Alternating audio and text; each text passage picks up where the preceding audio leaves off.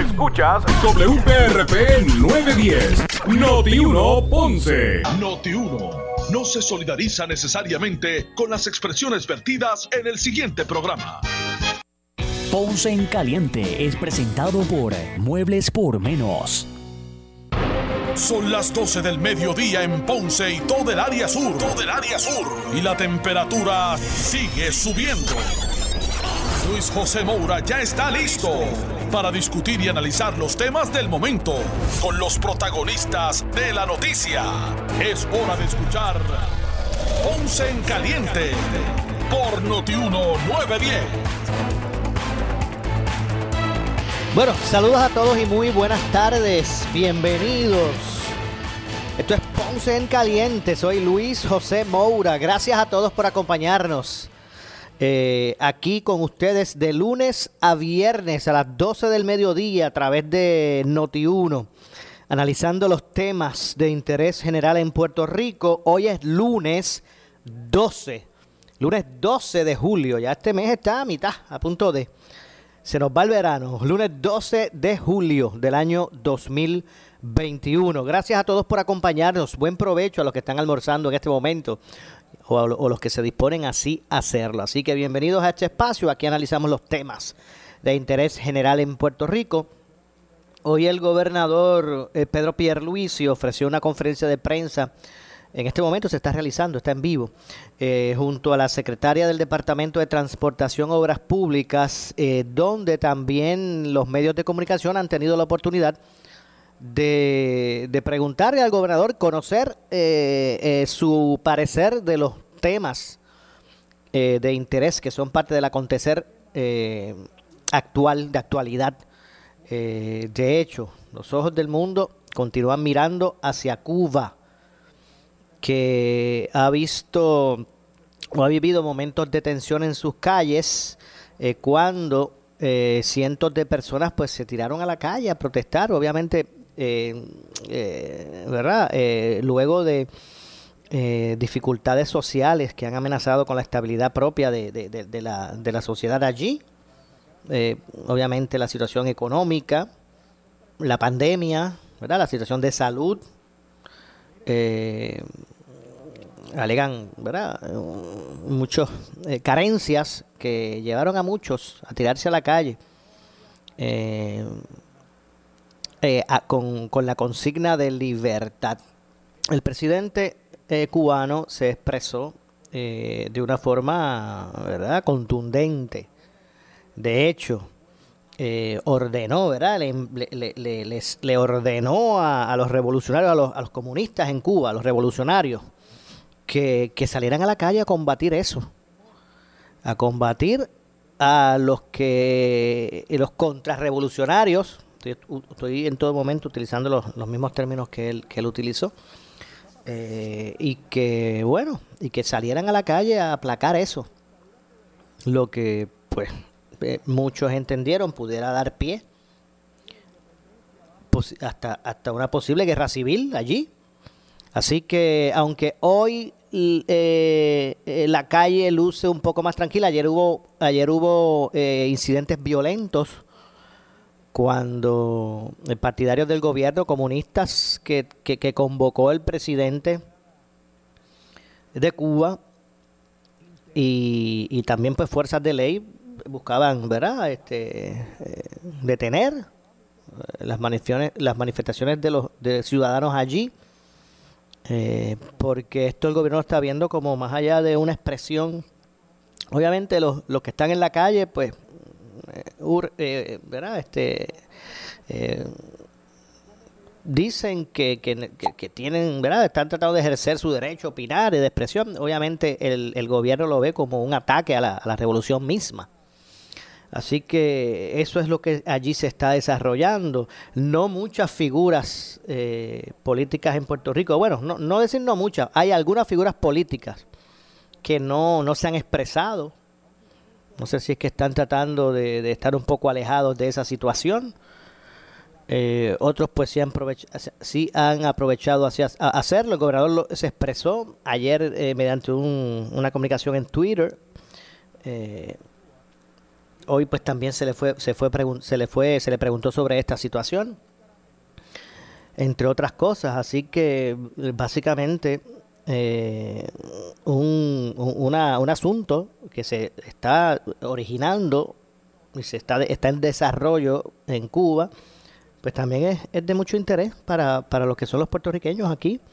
Obviamente hay una larga historia eh, que une, ¿verdad? A Cuba y a Puerto Rico. Y, si a eso le añadimos la gran eh, colonia, bueno, debo decir, la gran este cantidad de, de, cubanos que, que, aquí residen con nosotros, ¿verdad? Que son parte de la sociedad. Muchos de ellos llevan aquí en Puerto Rico más tiempo que muchos puertorriqueños mismos, nacidos aquí, eh, y que también pues se han integrado a toda nuestra sociedad.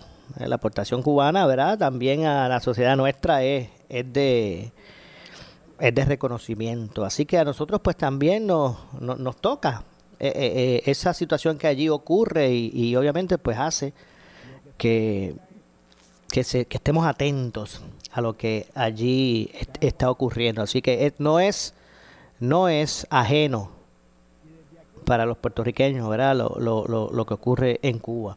Indistintamente, el, la posición donde usted se, con quien usted se identifique más. Eh, no cabe duda, pues que es una situación que hay que seguir con, con interés y que a la larga, pues no. O sea, que, estamos hablando de, del pueblo cubano mismo que la vida pues también lleva a, a, tener las diferencias y eso allí está ocurriendo, entre, entre ellos está ocurriendo. Así que eh, vamos a ver cómo se desarrolla toda esta situación eh, relacionada a, en Cuba. En Puerto Rico sigue la controversia con relación al tema de la ley de retiro digno. El sector trabajador eh, busca impulsar el que prevalezca esa ley aprobada porque tiene que cumple con las expectativas de, los trabajadores. Eh, de hecho, mañana se manifiestan. Mañana hay un, va a ser un día, ¿verdad?, eh, de movimiento obrero en términos de, de sus intereses eh, y obviamente pues la Junta de Control, Control, Fiscal hasta el tribunal llevó al gobierno entendiendo que dentro de lo que es el plan fiscal la ley de llamada denominada retiro digno, pues no cuadra, no encaja. No es parte de lo que debe ser el reajuste de fondos bajo esta sindicatura, por llamarlo así, bajo esta quiebra que atraviesa el gobierno de Puerto Rico. Así que ahí está la controversia y, y por ahí es que mañana eh, comenzarán desde temprano, ¿verdad? Se, se, por ahí se, se iría a la línea mañana cuando se manifiesten los trabajadores. Así que eso y bueno, el Departamento de Salud, sí, debo, debo decir, de, de Salud, sí, continúa eh, su esfuerzo por vacunar al resto de ciudadanos que no lo han hecho. Todos conocemos ya la forma en que ha buscado incentivar, incentivar la, vacunación con la creación de, estos, de estas loterías o de este sorteo eh, donde eh, buscan persuadir a los ciudadanos que no se han vacunado a que así lo hagan. Obviamente eso también trajo eh, crítica de algunos sectores, pero lo cierto es que de esa forma busca el Departamento de, Salud poder lograr mucho más pronto esa, esa inmunidad de rebaño, como le llaman, o, inmunidad comunitaria, y, y, a la larga pues poder vacunar eh, la mayor cantidad de, ciudadanos. los ciudadanos, cuando al inicio de la pandemia el dolor de cabeza era para los ciudadanos mayores de edad avanzada, para los mayores de, de, 65, eh, que era el grupo poblacional que estaba ¿verdad? siendo atacado, amenazado, morían todos los días eh, personas de ese grupo, ciudadanos pues ahora el peligro pues estriba entre las edades de 20 a 29 años, que es el, segmento poblacional que menos se ha vacunado. Entre 20 a 29, ahí están. La mayor parte de los que quedan que no se han eh, vacunado. Así que, y de hecho, se han triplicado los casos positivos de, ciudadanos de esas edades. En, en un mes se triplicaron eh, los casos. Así que hacia allí va dirigido el Departamento de Salud. Sobre el Departamento de Educación, pues eh, busca prepararse, busca estar listo eh, para el inicio del próximo semestre escolar, el, ahora en agosto. Y obviamente pues continúan, continúan la, Los, trabajos conducentes a que puedan eh, estar eh, listos para que poder, para poder recibir a los estudiantes del sistema público de enseñanza a partir del mes de agosto. Así que eh, obviamente, pues eso está ocurriendo y como les decía, el gobernador está en conferencia de prensa en este momento junto a la secretaria del Departamento de eh, Transportación y Obras Públicas. Así que vamos a aprovechar para escuchar parte, ¿verdad?, del desarrollo de esta conferencia de prensa eh, que ofreció, o que está, que está en vivo en este momento. Notiuno está allí. Vamos a, vamos a llevarles a ustedes lo que está ocurriendo en esta conferencia de prensa. En todos los programas del gobierno federal, incluyendo el programa de Medicaid ciertamente ese acuerdo que, al cual llegaron los líderes de esa comisión no nos da ese trato igual. Eh, así que en ese sentido, esa lucha continúa. Eh, veremos otra vez cómo acaba el proyecto. Eh, ya yo he hecho unos señalamientos, por ejemplo, he dicho que el pareo que se le está pidiendo a Puerto Rico eh, es más alto eh, que el, que le están pidiendo los demás territorios y a mí no, no me cuadra eso. ¿Por qué esa diferencia? Deben estar, a todos nos deben tratar igual. Somos todos ciudadanos americanos residiendo en los territorios. O sea que ese señalamiento ya yo lo he hecho. Eh, en cuanto a cinco años, mira, no es ideal. Lo ideal es que tuviéramos un ya, lo trato igual permanentemente. Eso automáticamente lo, lo, obtenemos cuando nos convertimos en Estado. Eh, mientras no seamos un Estado y somos un territorio, pues lo estamos reclamando y tratando de que nos los den. Eh, vamos a seguir la lucha, vamos a seguir la lucha. Eh, cinco años, pues ciertamente coincide con el plan fiscal de la Junta.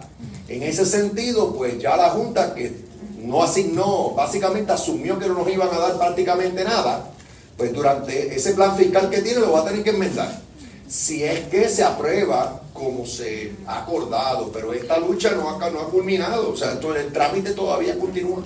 Bueno, pues excusamos al gobernador, muchísimas gracias. Gracias, gracias. Culminado, o sea, el trámite todavía continúa. Bueno, pues excusamos al Culminado, o sea, el trámite todavía continúa.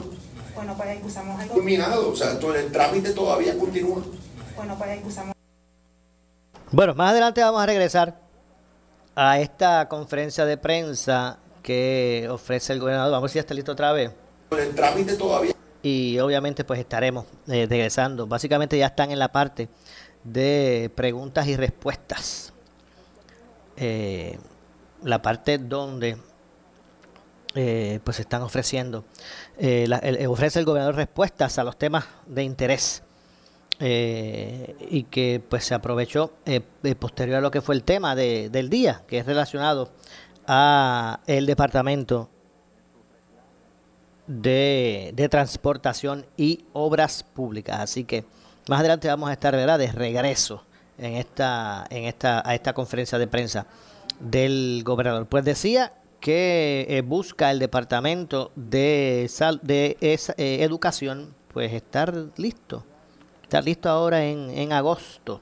No cabe duda que hay preocupación entre la ciudadanía, entre los padres de niños del sistema público de enseñanza, eh, porque eh, eh, el aspecto ¿verdad? De, las estrategias o de los o de el protocolo que establezca el departamento para recibir a los niños ante la pandemia, pues es uno que que, pues, que mantiene el interés de los padres y que necesitan estar tranquilos a la hora de dejar eh, sus niños en las aulas escolares. No cabe duda que se ha eh, liberado un poco más el, las reglas de juego, por decirlo así, tras la pandemia. Aquí en Puerto Rico pues se ha liberado bastante. Eh, pero la preocupación de la nueva cepa, esta delta, que es mucho más contagiosa, pues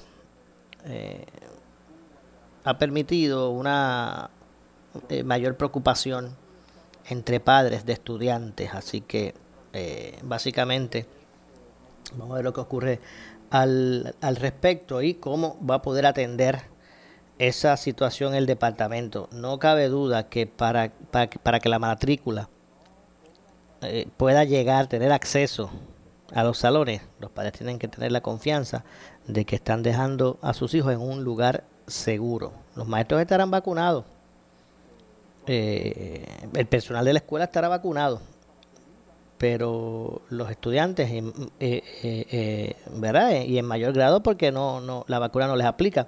Los de 12 años o menos, pues entiende, se entiende que, hay que pues, establecer unas una, unas reglas distintas para poder tener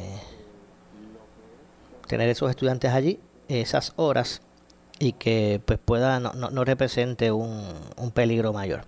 Vamos a ver si podemos regresar ya mismito. Aquí estamos haciendo los ajustes con el audio de la transmisión para que pues ustedes puedan disfrutar de, de esta conferencia de prensa eh, donde el gobernador pues habló tras la semana de la transportación pero aprovechó obviamente se aprovechó para que eh, para, para se aprovechó para que la prensa pues tuviera la oportunidad de eh, hacer preguntas sobre otros temas. Así que eso es lo que está ocurriendo, esos son los temas hasta el momento. Ah, bueno, eh, se le cierra el, el, ¿verdad? las oportunidades o se le cierran las opciones, debo decir, a Luma Energy en cuanto a la información que es requerida por la Cámara de Representantes, por la específicamente por la comisión que preside Luis Raúl Torres, que es la de asuntos eh, de desarrollo económico, asuntos energéticos y unas cuantas cosas más de, estas comisiones con nombres larguísimos, eh, pues se le acaba, se le acaba el, el, cerco.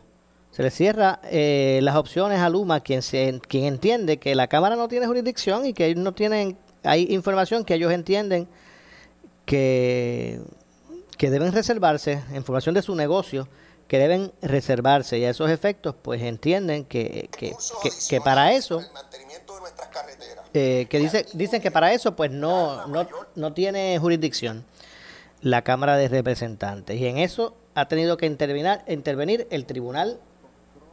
Y obviamente pues eh, ya un tribunal ordenó el que el Luma entregara la entregara esa información. Luis Raúl Torres pues eh, eh, piensa que están en eh, que están en rebeldía y a esos efectos pues van nuevamente al, tribunal. Van, nuevamente al tribunal en busca de poder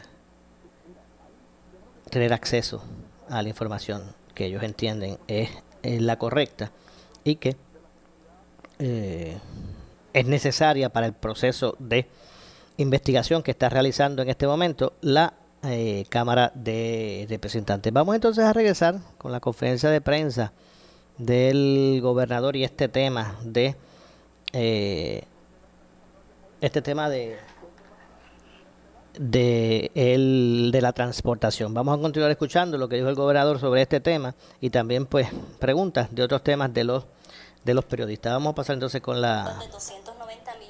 Vamos a pasar. Eh, actualmente hay 100 proyectos que están bajo diseño, otros proyectos que van a salir a construcción en las próximas semanas. Pero es importante que se haga la distinción, porque no quiero que las personas piensen, con tanto dinero que hay afuera y, las carreteras no se pintan o no se corta la hierba, eh, esas cosas no son con fondos federales, son con fondos del Fondo General, que es lo que el gobernador ha anunciado hoy.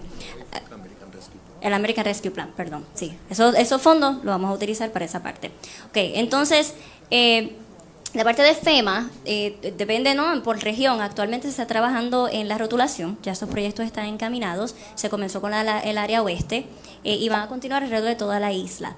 Eh, esos proyectos pues continúan, son esos fondos de FEMA que van a seguir alrededor de toda la isla, así que no hay un... De hecho, están escuchando en este momento a la secretaria del Departamento de Recursos Naturales, digo, del Departamento de Transportación y Obras Públicas. Nosotros estamos haciendo el plan por carretera por municipio. Ese trabajo se hizo con, hizo con cada alcalde alcalde y alcaldesa nos dieron sus prioridades y así nosotros eh, desarrollamos el plan de trabajo. Y lo hicimos junto con los alcaldes, o sea que todos los municipios van a tener participación en ese programa. Eh, por eso no, le digo un, municipio en específico, porque todos van a participar de ese programa. Eh, Entonces, en lo de los neumáticos, nosotros estamos siguiendo la orden ejecutiva que el señor gobernador emitió y estamos desarrollando una lista de cuáles son los proyectos y carreteras que serían candidatos para ese tipo de eh, gomas recicladas en las mezclas de asfalto. Nosotros tuvimos un summit la semana pasada, el Asphalt Rubber Summit, eh, con la, de hecho con el Colegio de Mayagüez. Eh, hubo varios eh, practicantes ¿no? del área de pavimentos y de transportación en este summit, fue virtual. El ingeniero eh, González y yo participamos. Y en ese summit se presentaron varios estudios, eh, investigaciones que se han hecho para utilizar los neumáticos en las mezclas de asfalto. Eh, fue muy buen, eh, fue un, un buen summit o un, un buen seminario, porque así compartimos también, eh, eh, como se dice, las best practices, ¿no? las mejores eh, maneras o, eh, o las técnicas que hay en la industria para las palmas de asfalto, para integrarlas en la mezcla asfáltica. Sin embargo, en Puerto Rico también estamos desarrollando con el Departamento de Desarrollo Económico y Comercio incentivos para que las asfalteras, las plantas de asfalto, las puedan preparar para entonces nosotros poder integrar esta goma reciclada en las mezclas de asfalto. Eh, no es que, in- que- que inmediatamente vamos a ir a- a triturar las gomas e integrarlas. Tenemos que se- estar seguros que la cantidad de goma triturada por la mezcla de asfalto sea la adecuada para que entonces las carreteras duren más tiempo, para que pues, no se afecten nuestras carreteras. Está probado que sí, que la goma reciclada ayuda a extender la, eh, la resistencia de estas mezclas asfálticas, pero necesitamos desarrollar la- la- el diseño de mezcla apropiado para Puerto Rico para entonces implementarlo. So, eso es lo que estamos trabajando actualmente. So, la- definitivamente el plan es continuar para que se pueda entonces utilizar. ¿Perdón?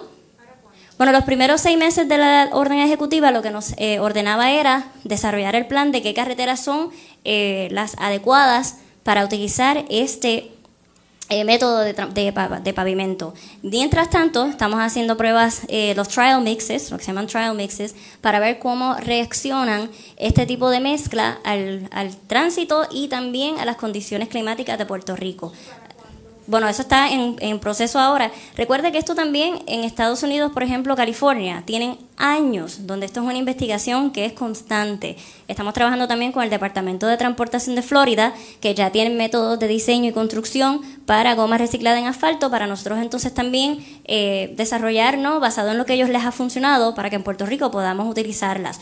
Yo diría que ya en este año eh, podemos ya tener ese plan de dónde son las carreteras y los proyectos que se puede utilizar y pues obviamente de cuándo, pues depende cuando la industria esté lista para entonces implementar la goma o, o añadir esa goma reciclada a la, a la, a la mezcla de asfalto. Yo voy, a, yo, voy a, yo voy a ponerle una meta a la secretaria y a la misma industria. A partir de enero del 2022 deben estar saliendo procesos de subastas para proyectos en los cuales se use goma triturada. Esa es la meta. Informe Ahí está. 79. Sí, aprovecho que está el gobernador para preguntarle eh, sobre otro tema. Mañana la Federación de Maestros va a manifestarse eh, eh, para defender la ley de retiro digno. También la Cámara de Representantes dijo que va a acudir a los tribunales. Usted se mantiene firme en las dos propuestas que eh, las dos medidas que son como propuestas alternativas. Le pregunto, ¿esto no sería comenzar de cero y en qué basa sus esperanzas para que esto se pueda resolver fuera de los tribunales? Bueno, si lo dejamos en manos de los tribunales no se resuelve. Bueno, vamos a regresar con la contestación del gobernador a esa pregunta luego de la pausa. Regresamos con más. Esto es Ponce en Caliente. Soy Luis José Moura. Pausamos y regresamos. En breve le echamos más leña al fuego en Ponce en Caliente por Notiuno 910. El juego de grandes ligas en el análisis político y la fiscalización está en Noti1 630. Y los jugadores más valiosos de este juego los escuchas de lunes a viernes a las 10 de la mañana. Pelota dura, pelota dura. Ferdinand Pérez. El gobierno de Puerto Rico se convirtió en el mango bajito. Llegó tarde, faltó cuando me da la gana, y más beneficios, y menos trabajo, y menos calidad en la hora del servicio. Que tú vas y tienes que hacer enormes filas, o tratan mal, o te tratan como un enemigo cuando vas a sacar un permiso, o cuando vas a desarrollar un proyecto. Y por eso hoy nadie vota una lágrima por el cierre de la autoridad ni de cualquier otra agencia de gobierno. Licenciado Carlos Mercader. Yo creo que es un grave error establecer estas diferencias entre el Ejecutivo y la legislatura, de la forma que lo están haciendo, una forma pública, como si unos fueran más inteligentes que otros, mejores que otros. Qué feo se ve que políticos estén peleando. La orden ejecutiva del gobernador no es buena, esto es lo mejor. ¿Dónde está la diplomacia aquí en esta gobierno? Pelota dura por Noti1. Primera fiscalizando. Que tu barbecue, jangueo en la playa o día de piscina no se acabe. Estira tu verano con los ahorros de Walmart. Aprovecha miles de nuevos precios bajos y cientos de rollbacks en una gran variedad de tus productos favoritos. Licores, jugos, snacks, yogurts, cereales, condimentos, salsas y mucho más. Estira tu verano en Walmart. Ahorra más, vive mejor. Oye, ¿cuánto hace que compraste esos enseres que no han llegado? Eh, pues... Móntate y vamos a Muelería Valle Yuli Segarra, que tiene todos los enseres disponibles para entrega inmediata. Búscanos en Facebook o visítanos y comprobarás que somos la mueblería más surtida del sur de Puerto Rico. Valde Yuli Segarra, Calle Sol, esquina León, 787-844-8686, 844-8686, 844-8686. Por su calidad de servicio. Por su conveniente horario. Así es el Laboratorio Clínico Profesional Emanuel, siempre brindándote un servicio de excelencia con tecnología precisa y avanzada para un resultado confiable. Un laboratorio completo. Y los resultados los recibo rápido y hasta por email. Con servicio a industrias y también a domicilio. Haz de Laboratorio Clínico Profesional Emanuel tu laboratorio de confianza. Ese es el mío. Y el mío también. En Juana Díaz, llámenos al 260-5504 o al 580-0080. Beneficiario del Plan Vital. ¿Sabías que los hombres son más propensos a posponer los chequeos de rutina? Es importante que los hombres cambien su forma de pensar, entiendan los factores de riesgo y puedan realizar cambios en su estilo de vida. Hombre, visita a tu proveedor de salud y hazte las pruebas preventivas. Esto es una cápsula educativa, cortesía de MMM Multihealth.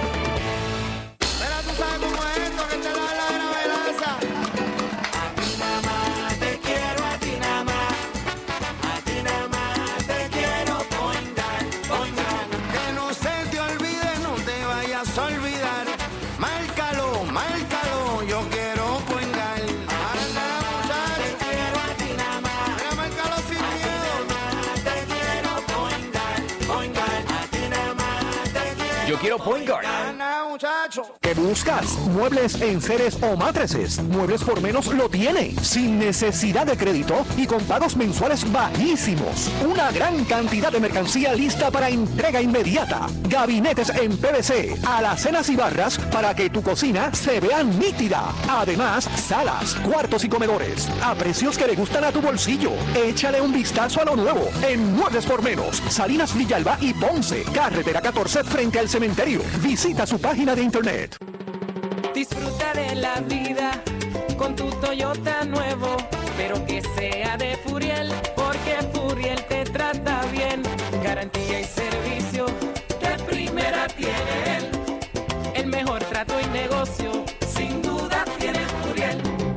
Furiel Toyota, Bayamón 625-5700, Río Piedra 625-3000, Ponce Bypass 284-2020. Si se trata de un Toyota, primero ven a Furiel. Somos Noti 1630. Noti 1630. Primera fiscalizando. Noti 1630 presenta un resumen de las noticias que están impactando a Puerto Rico ahora. Buenas tardes, señores. Yo soy Luis Almau Domínguez y ustedes escuchan Noti 1630, primera fiscalizando, última hora 1233.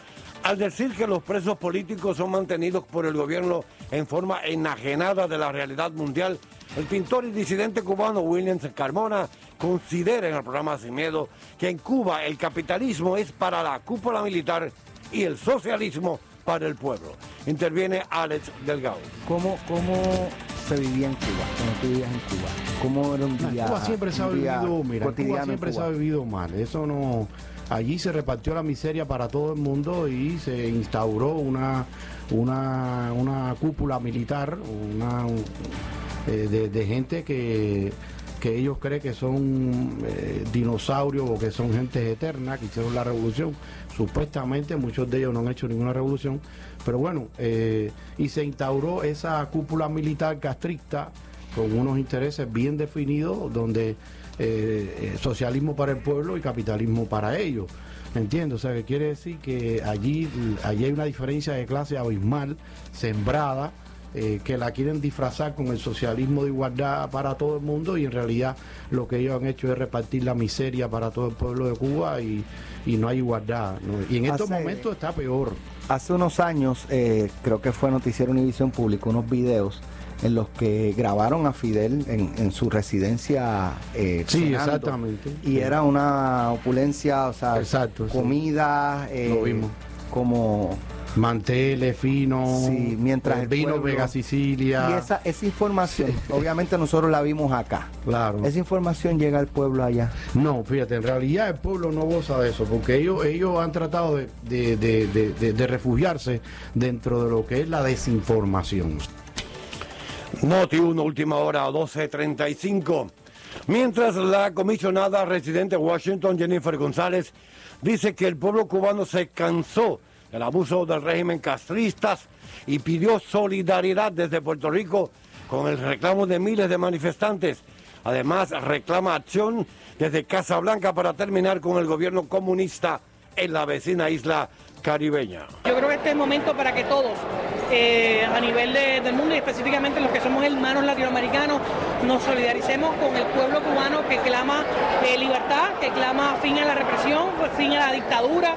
Yo creo que ha sido evidente que cómo, cómo se trabaja allí, no permitiéndole a la gente eh, tener acceso a productos, a servicios, alimentos, que es lo más básico, y que los cubanos se hayan puesto de pie que hayan hecho este reclamo en las calles, hayan tomado las calles de, de- todas las provincias eh, en reclamo a esa libertad, a mí es algo que me, que me estremece, eh, porque es un pueblo que se cansó, se hartó eh, de la dictadura, del comunismo. Yo entiendo que los Estados Unidos, que ya ha anunciado, el presidente Biden va a revisar su política exterior con Cuba. No se trata de embargo, peor ha sido eh, el trato de, la, dictadura eh, de los múltiples eh, que ha tenido Cuba y ahora Díaz Canel que avisó y, le pidió a la gente que le cayeran encima a los propios manifestantes. Eso es lo que se vive en el comunismo, eso es a lo que nosotros no debemos aspirar y por eso hemos recibido en Puerto Rico a tantos cubanos que se exiliaron en Miami, que vinieron a Puerto Rico, han hecho esta nuestra su, hogar. Así que yo estoy en total solidaridad eh, con, el, pueblo cubano que se levanta y que debemos escuchar. A nivel del Congreso tenemos varios congresistas que están. Estamos haciendo nuestros esfuerzos eh, para que haya ayuda de parte del gobierno federal, tal y como lo hubo en el pasado. Bueno, señores, atentos al cielo. El Servicio Nacional de Meteorología informa que una masa de aire seco con polvo del Sahara está afectando la isla desde esta mañana y permanecerá en la zona hasta mañana martes. Meteorología advierte además que se observan nubes altas que corresponden a una onda tropical que se aleja del territorio puertorriqueño. Noti 1, última hora, 12.37. En breve le echamos más leña al fuego en Ponce en Caliente por Notiuno 910. Trabaja, descansa o diviértete en tu nuevo matres. Solo la fábrica de matres Global compra cualquier estilo de matres Body Comfort ortopédico con un 70% de descuento y 15 años de garantía. Además, matres ortopédicos desde 99 dólares. Visítalos. Esta oferta es válida en todas sus tiendas, incluyendo su nueva tienda en Guayama en el Molino Shopping Center. Financiamiento disponible hasta 60 meses, 0% APR o compra hasta 3 mil dólares y llévate la mercancía de Leaway a tu casa sin verificación de crédito. Restricciones aplican. Más detalles en las tiendas globalmatres.com 787-837-9000 787-837-9000 Buenas noticias, Laboratorio Clínico Profesional Emanuel en Juana Díaz reabre sus puertas en barrio Río Cañas Abajo, carretera número 14. Luego de meses en remodelación, volvemos con nuestro servicio de excelencia y más cerca de ti. Visítanos desde las 5 y media de la mañana y abierto los sábados. Laboratorio Clínico Profesional Emanuel en Juana Díaz, un enlace entre el médico y su salud. Barrio Río Cañas 580-0080 y también en Guayabal 260-5504. Síguenos en Facebook. ¿Qué buscas? ¿Muebles en seres o matrices? Muebles por menos lo tiene, sin necesidad de crédito y con pagos mensuales bajísimos. Una gran cantidad de mercancía lista para entrega inmediata. Gabinetes en PVC, alacenas y barras para que tu cocina se vea nítida. Además, salas, cuartos y comedores a precios que le gustan a tu bolsillo. Échale un vistazo a lo nuevo en Muebles por menos, Salinas Villalba y Ponce, carretera 14 frente al cementerio. Visita su página de internet. El área sur está que quema. Continuamos con Luis José Moura y Ponce en Caliente por el 910 de tu radio. Bueno, estamos de regreso. Soy Luis José Moura. Esto es Ponce en Caliente. Usted me escucha por aquí por Noti1 de lunes a viernes a las 12 del mediodía, de 12 a 1 de la tarde, analizando los temas del día. Vamos a regresar a la conferencia de prensa del gobernador Pedro Pierluisi ofrecida en el día de hoy eh, sobre el tema de la transportación. Eh, lo, lo acompaña la secretaria del Departamento de Transportación y Obras Públicas ya en la parte de preguntas y respuestas de otros temas. Así que vamos a continuar escuchando al, al gobernador. y pues obviamente de cuándo, pues depende cuando la industria esté lista para entonces implementar la goma o, o añadir esa goma reciclada a la, a la, a la mezcla de asfalto. Yo voy, a, yo, voy a, yo voy a ponerle una meta a la secretaria y a la misma industria. A partir de enero del 2022 deben estar saliendo procesos de subastas para proyectos en los cuales se use goma triturada. Esa es la meta. Informe 79. Sí, aprovecho que está el gobernador para preguntarle eh, sobre otro tema. Mañana la Federación de Maestros va a manifestarse eh, eh, para defender la ley de retiro digno. También la Cámara de Representantes dijo que va a acudir a los tribunales. Usted se mantiene firme en las dos propuestas que las dos medidas que son como propuestas alternativas. Le pregunto, ¿esto no sería comenzar de cero y en qué basa sus esperanzas para que esto se pueda resolver fuera de los tribunales? Bueno, si lo dejamos en manos de los tribunales no se resuelve. O sea, vamos a hablar claro. O sea, son esfuerzos paralelos. Una cosa es el litigio y otra cosa es eh, buscarle una solución a la controversia. Todos los funcionarios electos en Puerto Rico están en contra del recortes a pensiones, incluyéndome a mí. La política pública de esta administración es que no hayan recortes a las pensiones. Yo no tengo ni que volver a repetir eso. Eso yo lo he dicho en cuanto foro existe, verbalmente y por escrito, y ante el tribunal que supervisa el proceso de la quiebra del gobierno de Puerto Rico. O sea que, o sea, una cosa no tiene que ver con la otra. La postura de, de esta administración es en contra del recorte de pensiones. La postura o la posición de esta administración es que todos los servidores públicos tengan un retiro digno. Aquí no ha habido cambio. Lo que pasa es que se cae de la mata, que si lo dejamos en manos del tribunal, no se va a resolver. ¿Y por qué? Porque la ley que yo firmé, al firmarla dije lo que es incuestionable, que la ley es inconsistente con el plan fiscal. También dije lo que es incuestionable, que la ley promesa exige que cualquier ley en Puerto Rico sea consistente con el plan fiscal. Así que podremos litigar todo lo que querramos, pero ya yo sé dónde eso va a acabar. Mientras tanto, queremos que no hayan recortes a las pensiones y queremos que todos los servidores públicos que llegaron al gobierno ante, con la expectativa de tener una pensión definida, justa, se cumpla con ese compromiso. Y a eso van dirigidos esos dos proyectos. Me alegra que aparte de lo, de lo que dijeron, porque una cosa es lo que se dice para las gradas o como una cuestión política, pero me agrada que los líderes que se expresaron dijeron que les van a dar consideración esas dos medidas, porque eso es lo que tienen que hacer. Cuando comience esa sesión legislativa, porque se evalúen las medidas y la Junta de Supervisión también que las evalúe para ver si solucionamos este impasse. Porque yo no estoy aquí para estar eh, diciendo cosas que pueden sonar bonitas, pero que no van a funcionar. Vamos a hablar claro. Para eso estoy yo. Foro noticioso.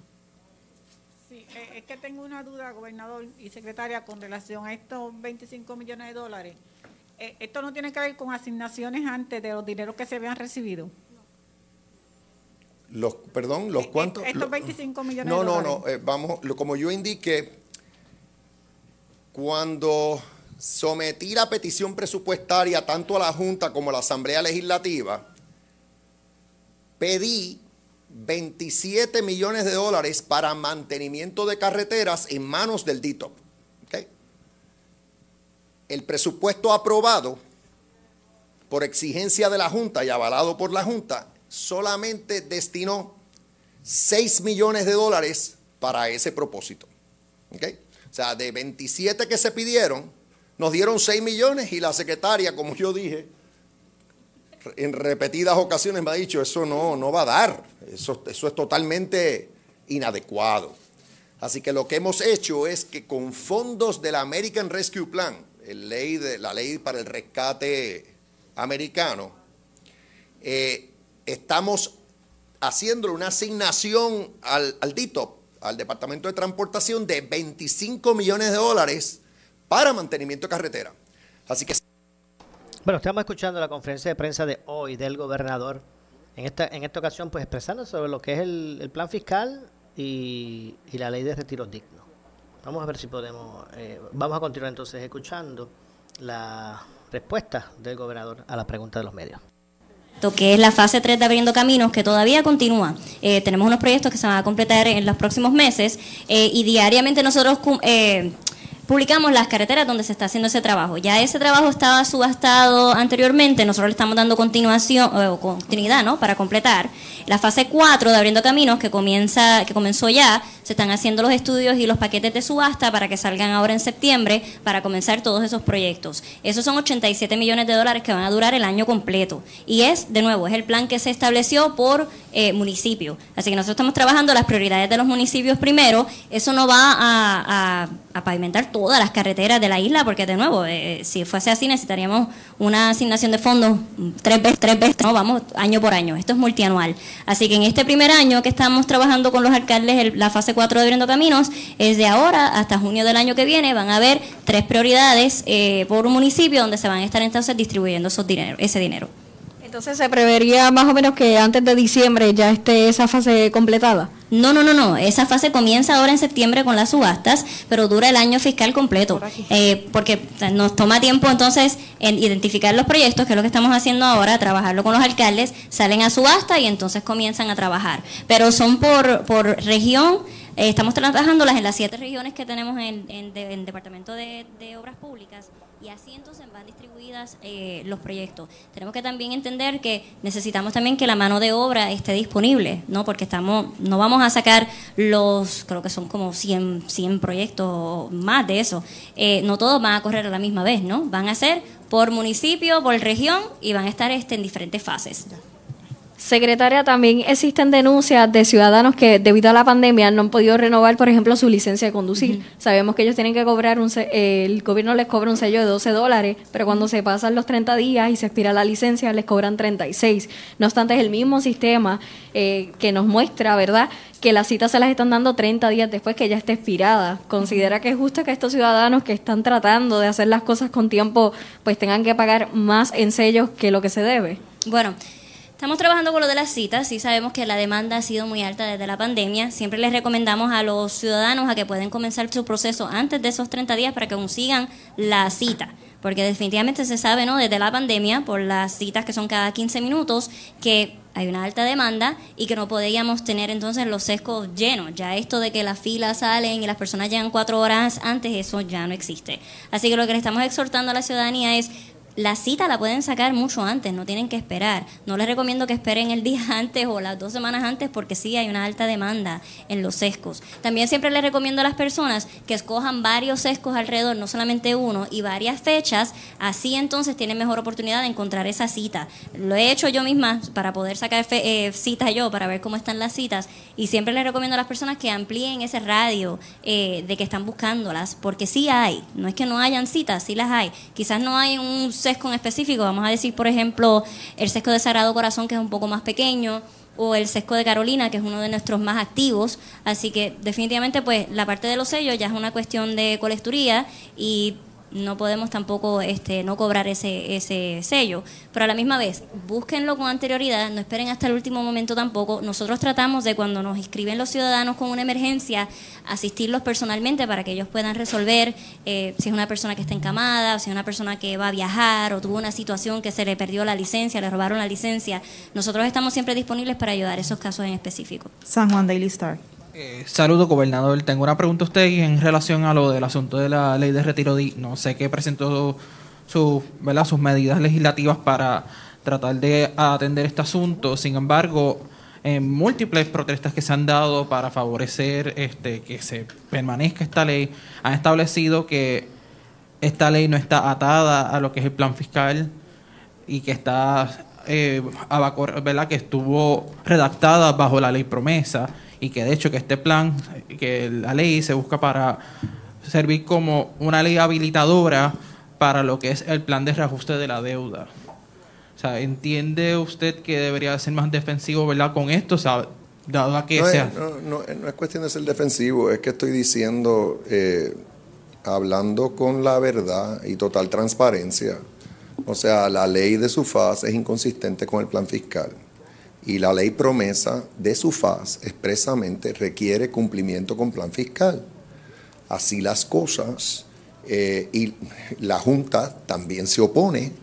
Pues entonces yo presento dos proyectos de ley que buscan eh, lograr una solución. Eh, y ahora lo importante es que se le dé el trámite legislativo a ambos proyectos, que la Junta los considere eh, e insistir en los proyectos. El tribunal va a ser alertado de que estos proyectos están sometidos eh, como un esfuerzo para resolver esta controversia. Eh, el tribunal en su momento decidirá lo que decidirá. Lo que pasa es que yo, abogado al fin y conocedor de la ley promesa, pues sé en dónde va a acabar eso. Así que para no paralizarnos y te- tener una solución alternalista, es que someto esos dos proyectos ante la consideración de la Asamblea Legislativa. No nos equivoquemos, o sea, yo no estoy aquí para estar eh, hablándole a las gradas, ese no- ese- eso no soy yo. Y- Bueno, vamos a hacer una pausa. Regresamos con más de esta conferencia de prensa del gobernador Pedro Pierluisi. Pausamos y regresamos. En breve le echamos más leña al fuego en Ponce en Caliente por Notiuno 910. ¿Qué buscas? Muebles en seres o matrices. Muebles por menos lo tiene. Sin necesidad de crédito y con pagos mensuales bajísimos. Una gran cantidad de mercancía lista para entrega inmediata. Gabinetes en PVC, alacenas y barras para que tu cocina se vea nítida. Además, salas, cuartos y comedores a precios que le gustan a tu bolsillo. Échale un vistazo a lo nuevo en Muebles por Menos, Salinas Villalba y Ponce, carretera 14 frente al cementerio. Visita su página de internet. Buenas noticias, Laboratorio Clínico Profesional Emanuel en Juana Díaz reabre sus puertas en barrio Río Cañas Abajo, carretera número 14. Luego de meses en remodelación, volvemos con nuestro servicio de excelencia y más cerca de ti. Visítanos desde las 5 y media de la mañana y abierto los sábados. Laboratorio Clínico Profesional Emanuel en Juana Díaz, un enlace entre el médico y su salud. Barrio Río Cañas, 580-0080. Y también en Guayabal, 260-5504. Síguenos en Facebook. El área sur está que quema. Continuamos con Luis José Moura y Ponce en Caliente por el 910 de tu radio. Bueno, vamos entonces a regresar con más de esta conferencia de prensa del gobernador. Soy Luis José Moura. Voy a entrar en un tome y dame Caliente. Ya en innecesario nuestro aquí. segmento final vamos a seguir escuchando al gobernador expresándose sobre los temas del innecesario día. Escuchemos. Estoy enfocado en buscarle solución al asunto. Que no hayan recortes a las pensiones, lo he dicho 40 mil veces ante el tribunal y en los foros públicos. Y por otro lado, buscar la manera de que haya un retiro justo para los que entraron al gobierno esperando una pensión definida, que fueron los que entraron al gobierno antes del año 2000. Otros planteamientos, ah, que si el plan de ajuste no es el adecuado, que si puede hacerse de otra manera, eso el tribunal lo resolverá, ya es de conocimiento público que yo, eh, yo estoy apoyando el plan de ajuste presentado ante el tribunal, excepto por los recortes a las pensiones. El vocero. Sí, saludo, gobernador. Tengo varias preguntas. Eh, la primera es sobre eh, el aumento en hospitalizaciones de COVID que se ha visto que va en subida. Nos gustaría saber su posición sobre su posición actual sobre las escuelas charter. Ok, pero para ahí, porque ya son dos y no, no que- y después si quieres añadir, añade.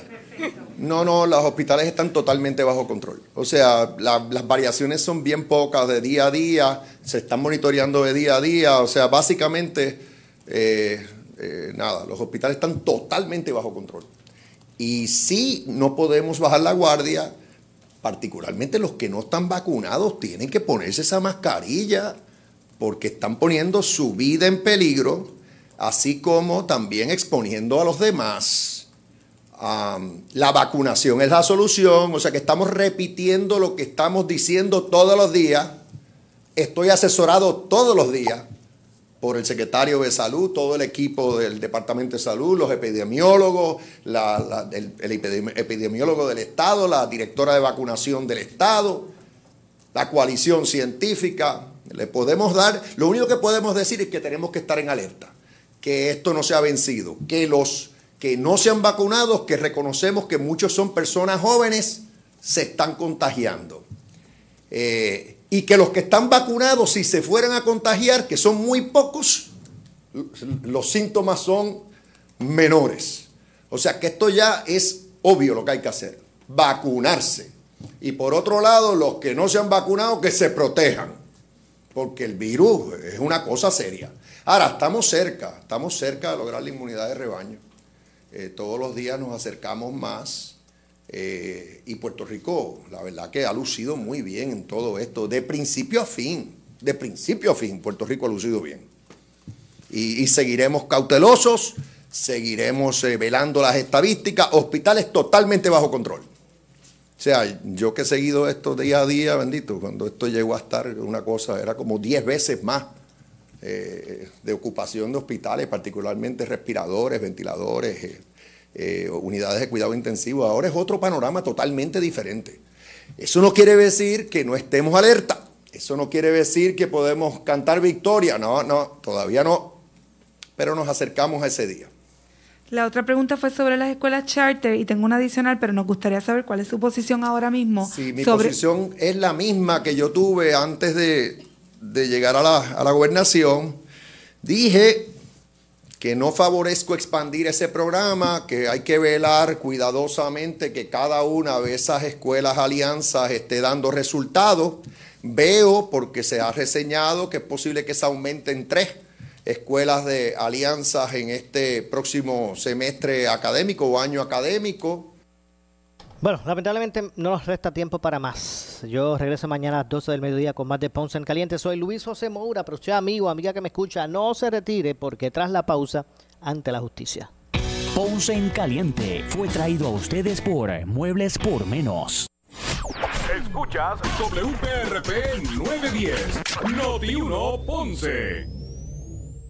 Noti 1 no se solidariza necesariamente con las expresiones vertidas en el siguiente programa.